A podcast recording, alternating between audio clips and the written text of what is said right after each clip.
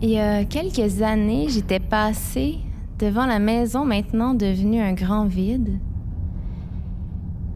Une femme âgée se tenait devant et m'avait interpellée d'une certaine façon par le regard, je crois, en soutenant mon regard trop longtemps.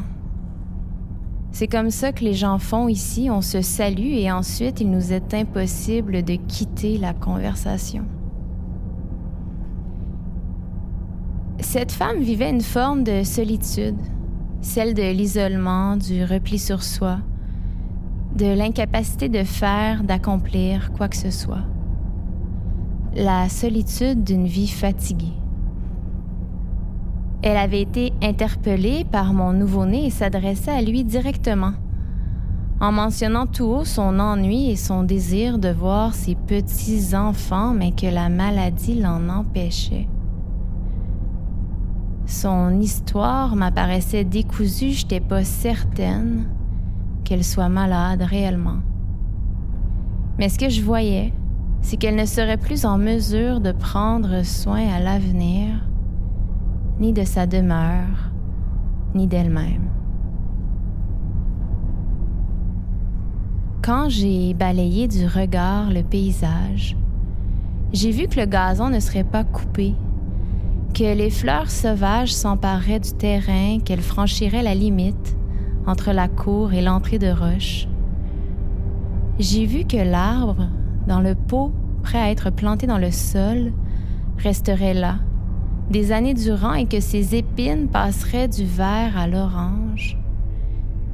J'ai vu que les fenêtres resteraient embuées, que la toiture ne serait pas refaite et que cette femme, s'évaporerait en quelques saisons, trois, tout au plus.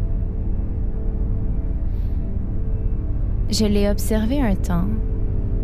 Le temps qu'elle se fane de regarder l'enfant, j'ai pas su faire mieux que de continuer ma marche vers nulle part avec un sourire vide, je crois, mais qui se voulait empathique.